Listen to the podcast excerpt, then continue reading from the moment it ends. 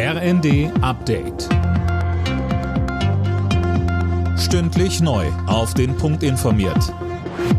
Ich bin Fabian Hoffmann. Guten Tag.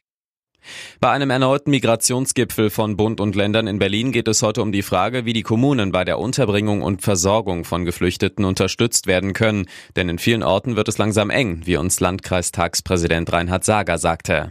Die Lage spitzt sich in Deutschland zu und mittlerweile haben wir Hilferufe an das Kanzleramt aus allen Ecken Deutschlands, weil die Situation, was die Unterbringung und die personelle Leistungsfähigkeit der kommunalen Ebene anbelangt, eine Grenze erreicht und zum Teil auch schon überschritten ist.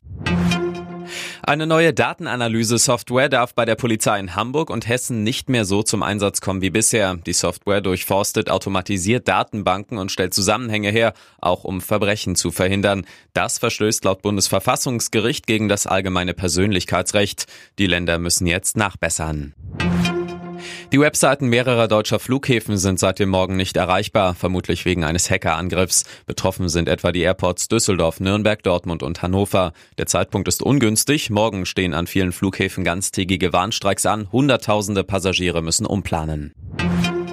Um 11.11 Uhr .11 ist der Startschuss gefallen. In den Karnevalshochburgen hat der Straßenkarneval begonnen. Mehr von Jana Klonikowski. Die fünfte Jahreszeit geht heute also in die heiße Phase. In den rheinischen Karnevalshochburgen wie Köln, Düsseldorf und Mainz, aber auch in vielen kleineren Orten werden bei der Weiberfastnacht traditionell die Rathäuser gestürmt.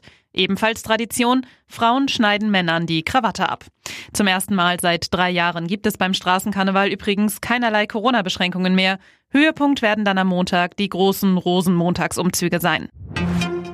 In den Playoffs der Fußball Europa League kämpfen heute zwei deutsche Clubs um den Einzug ins Achtelfinale. Union Berlin muss im Hinspiel um 18.45 Uhr bei Ajax Amsterdam ran. Ab 21 Uhr empfängt Bayer Leverkusen AS Monaco.